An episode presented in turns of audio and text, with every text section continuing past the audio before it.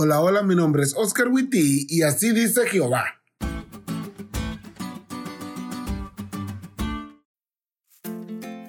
Hoy vamos a hacer un sencillo ejercicio de identificación.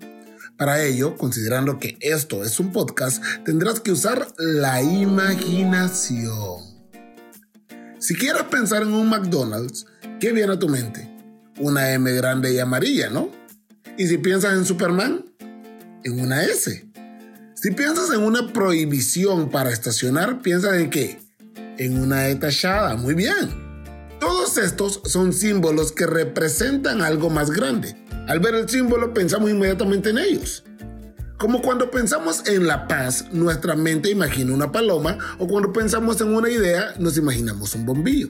Y si te dijera que pensaras en el pacto de Dios con nosotros, ¿qué vendría a tu mente?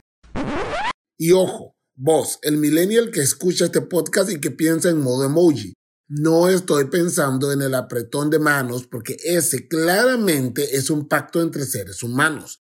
Me refiero al pacto entre Dios y nosotros, el pacto de gracia del que hemos hablado en lo que va de este trimestre.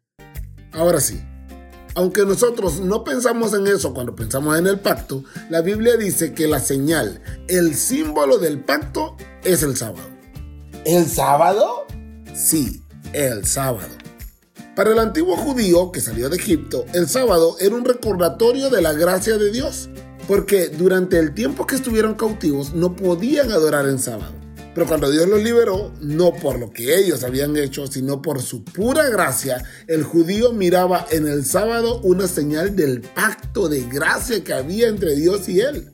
La lección dice, debido a que entendemos que la redención proviene solo de la gracia y porque entendemos que el pacto es una alianza de gracia, el vínculo entre el sábado, la redención y el pacto se hace evidente.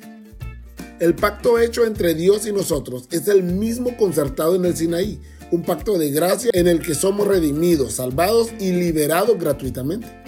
Pero que nosotros veamos el pacto en el sábado en realidad responde a una verdad ineludible Dios dijo que así era. Así como yo decidí que al silbar así, en medio de mucha gente, Esther comprendería que esa era la señal de que la estaba llamando, Dios decidió que la señal del pacto era el sábado. Y por mucho que intentemos teorizarlo, para mí tiene más importancia un así dice Jehová que mil teorías.